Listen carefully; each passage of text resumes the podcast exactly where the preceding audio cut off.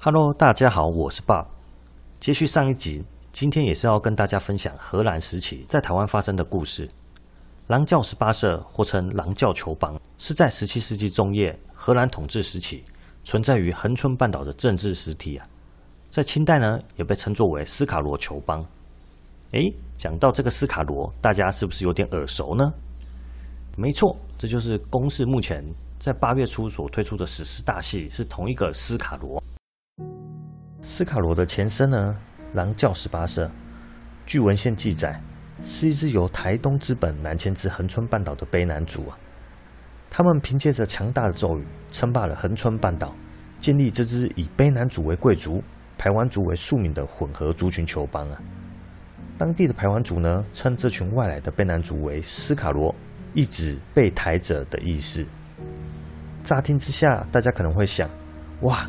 原来当时卑南族的势力那么的强大，不仅称霸了东部地区啊，连恒春半岛都臣服其下。但实际上，这群迁徙至恒春半岛的卑南族人，其实是因为一场战争战败而逃啊，不得不南下寻找栖身之地啊。这个战败的部落呢，原名称为卡在卡兰，也就现在资本卡大地部部落的前身。卡在卡兰部落呢，在早期可以说是台湾东部的霸主啊。但却因为荷兰人还有汉人的关系，使得卡在卡兰部落势力逐渐衰退，甚至到了最后啊，一部分的族人被迫要远走他乡啊。事情的发生究竟是怎么回事呢？一切啊，都要从一场发生在台东卑南平原上的重要战役——华地战役说起。当时呢，在福尔摩沙，台湾东南部的原住民，也就是现在卑南族的前身啊。主要可以分为石生系统，还有竹生系统。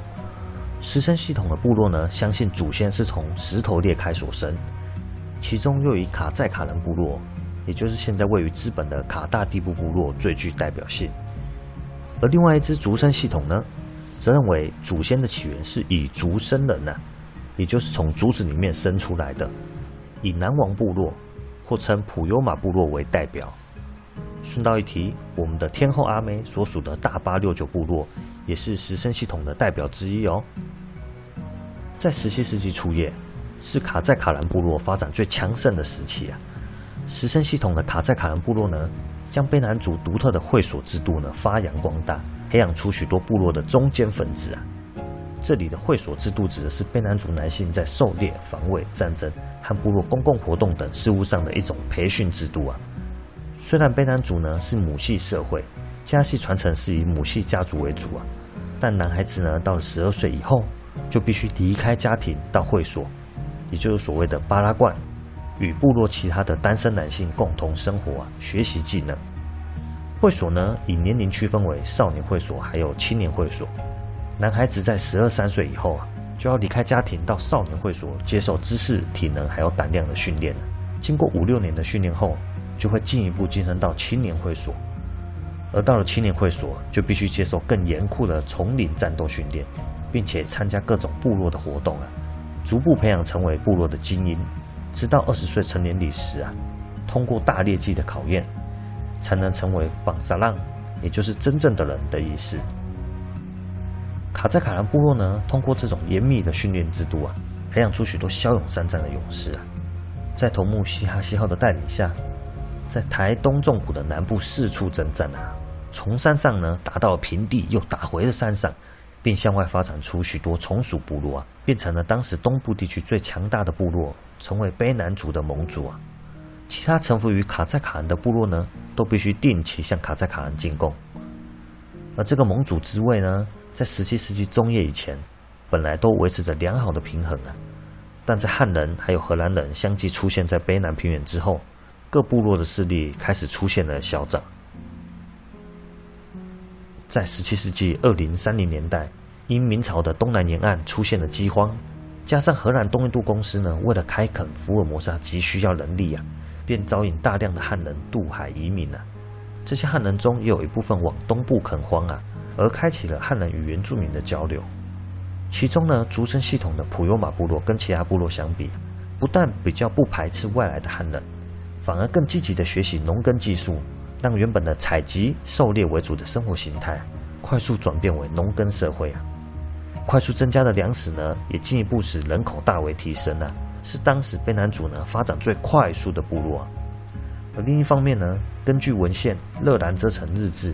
荷兰东印度公司在一六二四年抵达了福尔摩沙，建立了大元商馆，而后也逐渐招安了西南部各地区的部落或政治实体。这时的荷兰人呢，也动了将势力拓展至东部卑南平原的念头。那一开始，荷兰人啊，本来是想要透过传教士还有地方议会的形式，让这些部落逐一臣服于己啊。所以他们当时就找上了东部的盟主，哎，也就是卡在卡兰部落啦。但是呢，卡在卡兰身为一个盟主啊，怎么可能去配合外来的人呢？所以说，他们对荷兰人呢，非但不配合啊，还带领从属的部落呢，在荷兰人的活动上捣乱啊。反倒是普悠玛部落对荷兰人的到来接受度更高啊。根据日治时期的调查呢，某一天呢、一群长相奇特、讲着奇怪语言的人呢，突然来到了部落，说是要在附近找金矿啊。对方呢，拿起了烟呢，想要递给部落的领袖们。而一开始，大家本来都保持着戒心呐、甚至还有人呢手是握着刀的、啊。直到了其中一位领袖呢，客气接过了烟呢、啊，吸了一口，大家才慢慢的放下心防啊，并盛情款待他们、啊。而这些人就是初来乍到的荷兰人。荷兰人呢，随后与普悠玛部落结盟啊，在部落内设置了地方议会，也在普悠玛部落的协助下，在东部建立了许多贸易据点。开启了东部的商业活动，因合作非常顺利，荷兰人也回馈了战术的知识，还有火神枪这种跨时代的武器。在双方互利之下呢，普悠玛部落在军事还有经济方面又更进一步快速增长，也因此在十七世纪三零四零年代，普悠玛部落要成为卑南平原实质上的第一大部落。普悠玛部落壮大。对于要朝比自己实力更弱的卡在卡兰部落进攻这件事情上面，内部开始出现了一些反对的声音呢。再加上呢，卡在卡兰呢三不五时仗着盟主的地位，和其他部落一言不合就出草猎人头，也使得普悠玛部落和其他的一些部落日渐不满。那这种情绪呢，就像胀大气球一样，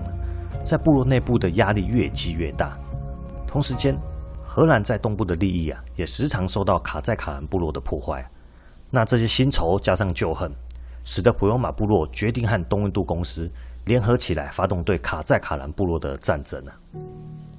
那战争的导火线是普悠玛部落拒绝进贡这件事情，引起卡在卡兰部落的不满。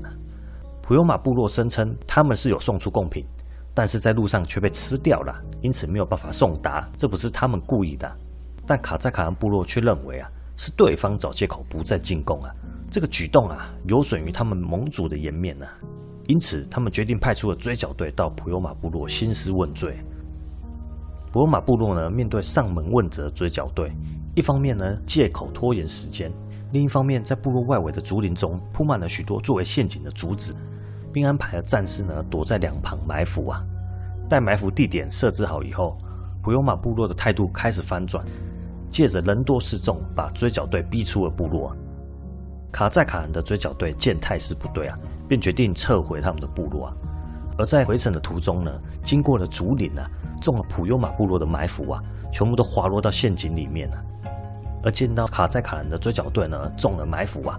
两旁的普悠玛部落呢，从草丛中一跃而出啊，歼灭了这些滑落陷阱的追剿队，还将带队的首领呢加利达克拖回普悠玛部落，将他凌虐致死啊。而至此呢，双方的战争呢，可以算是正式开打了。根据荷兰东印度公司的官方记载，这场战争呢，从一六四七年的二月开始，一直到了九月底，持续了约半年的时间呢。荷兰方也陆续派遣了士兵啊，助阵普悠玛部落。普荷联军因为占尽了武器的优势，一路上战无不胜，并一路打到了卡在卡兰还有周边的从属部落啊，最后逼得呢卡在卡兰部落投降啊。不过普悠玛部落却认为呢。对方是假意投降，打算斩草除根啊，因此不打算停手，所以战争又打了一个月左右，直到了十月底呢，才大致结束啊。那这种赶尽杀绝的做法呢，也导致了卡塞卡兰部落失去了大片领地，有许多族人四处逃散啊，往更深山或者是南方的恒春半岛迁徙。至此，